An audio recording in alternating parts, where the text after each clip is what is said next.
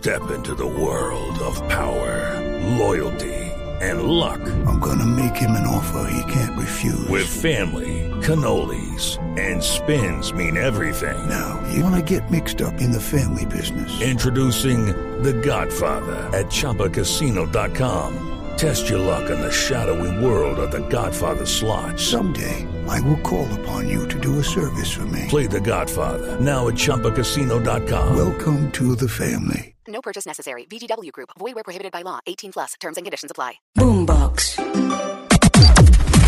Las noticias del mediodía en Mañanas Blue.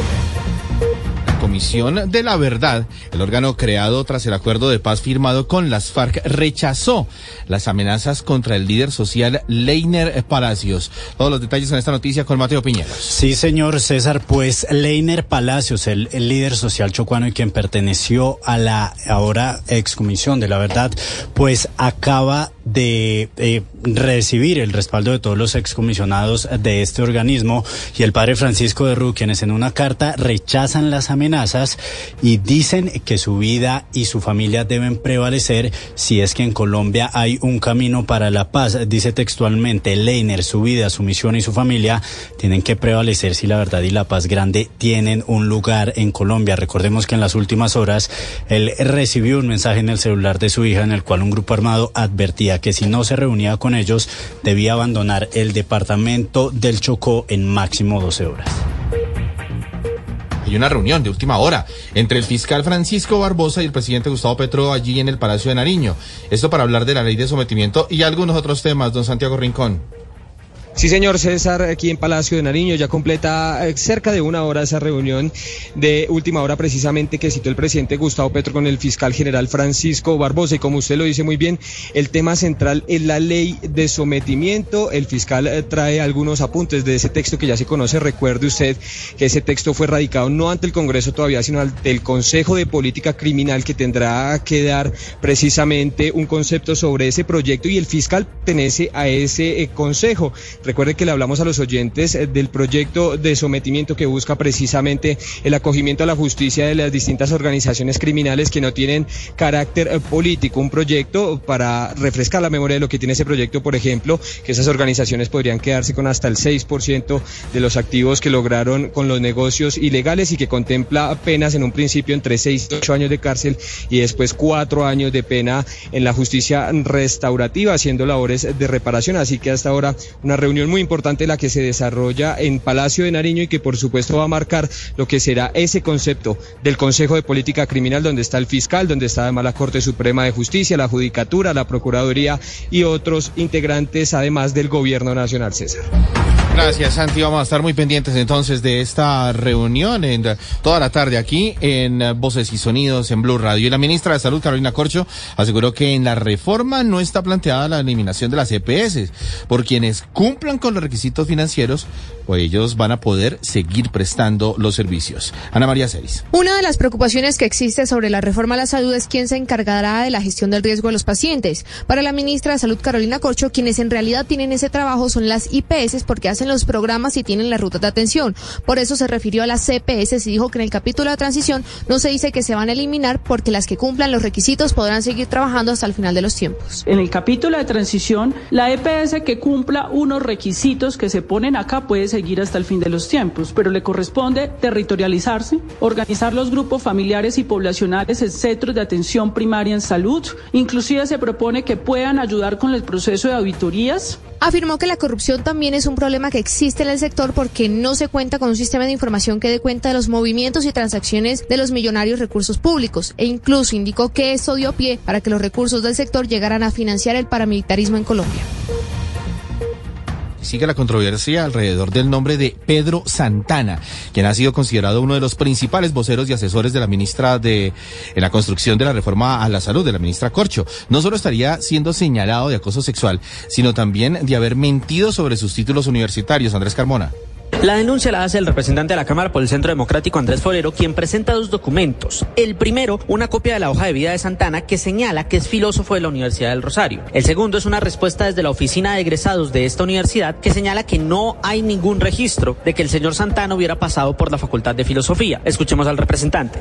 Ella certifica que no se graduó a pesar de haber cursado siete semestres. Realmente es alarmante que la salud de los colombianos esté en manos de un señor acusado de acoso sexual y que miente sobre sus títulos. Lo que sostiene la denuncia es que Santana sí habría estudiado entre 1982 y 1985, pero después habría dejado la carrera y a hoy no la ha culminado, generando el hecho de que no hayan registros de que se hubiera graduado de esta facultad. Santana también ha sido señalado de presunto acoso sexual contra la politóloga Laura Bonilla. Y atención porque se acaban de levantar los bloqueos que mantenían las comunidades indígenas en Montería, Johan Díaz. La protesta que mantenían las comunidades indígenas, afro y campesinas por más de cinco horas en tres puntos de la ciudad de Montería fue levantada en las últimas horas. Mario Montes, vocero de las comunidades. Vamos a hacer el levantamiento, el grupo étnico afro y todos los compañeros indígenas que nos están acompañando y campesinos, pues hemos tomado esa decisión. Por ahora vamos a levantar, vamos a levantar. Tras el acuerdo, se logró pactar una reunión entre los representantes de estas comunidades que mantenían la minga y el Ministerio del Interior para el próximo primero de marzo. Y en San Sebastián de Buenavista, esto es en el departamento del Magdalena, fue asesinado en las últimas horas el líder social Milton Rocha, quien era un campesino militante del pacto histórico. Este es el tercer líder asesinado en menos de seis meses en este departamento, en el que hay presencia del clan del Golfo. Diana Ospino. De cinco disparos fue asesinado el líder social Milton Rocha Peña, quien murió en el hospital de Mompox horas después de ser encontrado en la vía entre el municipio de San Sebastián de Buenavista y el corregimiento de San Valentín en Magdalena. El líder social había interpuesto dos denuncias por amenazas de muerte en su contra, la primera de ellas instaurada ante la Fiscalía en marzo del año pasado y la más reciente en enero del 2023. Sin embargo, para su seguridad solo contaba con una revista periódica que le realizaba la policía en su casa. El coronel Georgin Orlando Malagón, comandante del Departamento del Policía de Magdalena en el municipio de San Sebastián eh, se va a dar inicio a un consejo de seguridad y muy seguramente al finalizar este consejo de seguridad pues se informará acerca de algunas decisiones referentes a ese tema. Yo creo que por ahora lo que nos está orientando la investigación es el tema de las amenazas. El líder social había sido candidato al consejo de San Sebastián de Buenavista por el Partido de Colombia Humana en el año 2019. Judy was boring. Hello. Then Judy discovered chumbacasino.com. It's my little escape. Now Judy's the life of the party. Oh, baby, Mama's bringing home the bacon. Whoa. Take it easy, Judy. The Chumba life is for everybody. So go to ChumbaCasino.com and play over 100 casino style games. Join today and play for free for your chance to redeem some serious prizes. ChumbaCasino.com. No purchase necessary. Void where prohibited by law. 18 plus terms and conditions apply. See website for details. Y actualmente se desempeñaba como representante legal de la Sociedad de Campesinos de ese municipio. En menos de ocho días, roban por segunda vez las instalaciones de una fundación para niños en el barrio Villa Estrella, esto en el suroriente de Cartagena. Los ladrones se llevaron una máquina para hacer algodón de azúcar, una bicicleta y hasta las cámaras de seguridad. Dalia Orozco.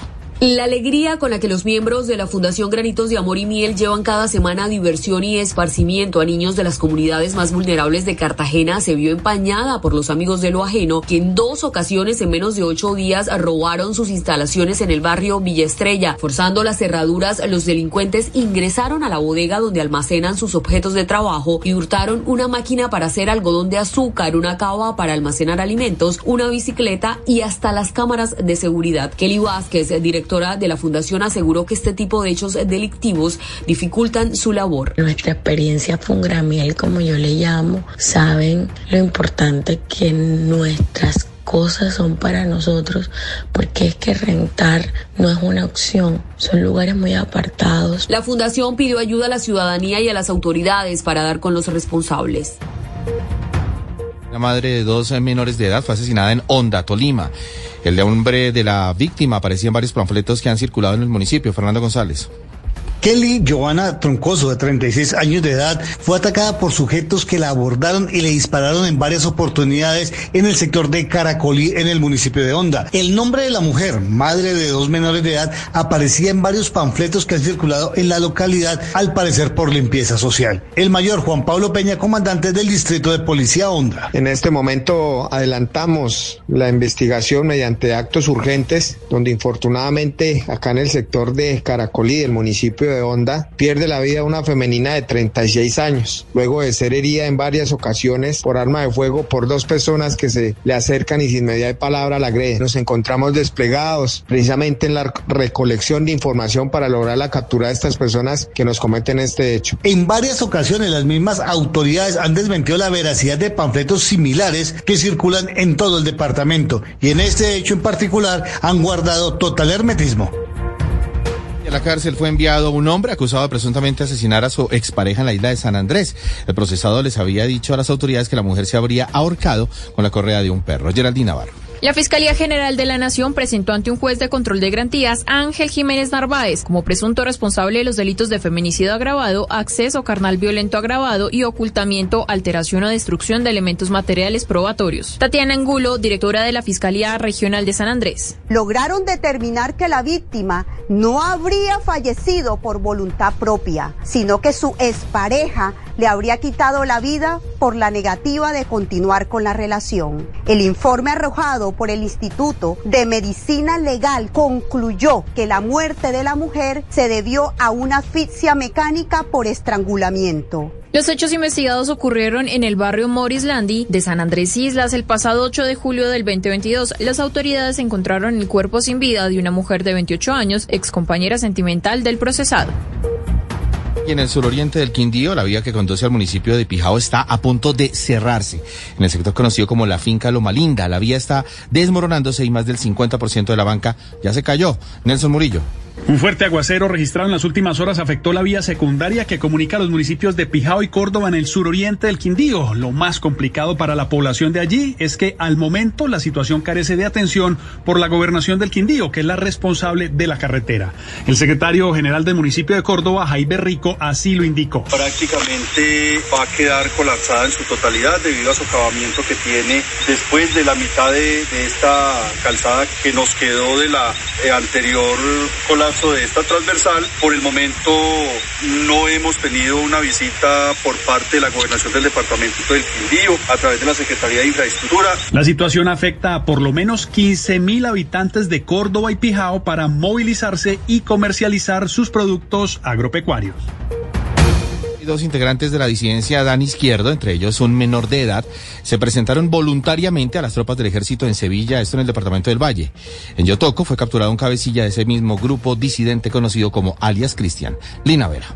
Durante este fin de semana, tres personas que venían de grupos al margen de la ley decidieron entregarse. Primero fue un hombre de 29 años, quien de acuerdo a lo manifestado por el ejército tenía más de 13 años de trayectoria delictiva en el frente Ernesto Che Guevara. Sumado a esto, en el municipio de Sevilla, durante un proceso de control, dos hombres, entre ellos un menor de edad, también se entregaron de forma voluntaria quienes manifestaron ser del grupo armado residual Adán Izquierdo, estructura que opera en Jamondí, Palmira y norte del Cauca. Escuchemos al general William Fernando Prieto, comandante de la tercera brigada del Ejército Nacional. La entrega de una persona de esa estructura y un menor de edad en el área de Sevilla. Importantes resultados que continúan las tropas del ejército impactando la región. Una persona menor de edad que logramos recuperar del conflicto es colocado a disposición del Instituto Colombiano de Estado Familiar y se encuentra ya con el, la, el protocolo y trámite respectivo, con su familia respectiva. Los hombres ya se encuentran adelantando el proceso formal de ingreso al programa de atención humanitaria al desmovilizado que lidera el Ministerio de Defensa Nacional.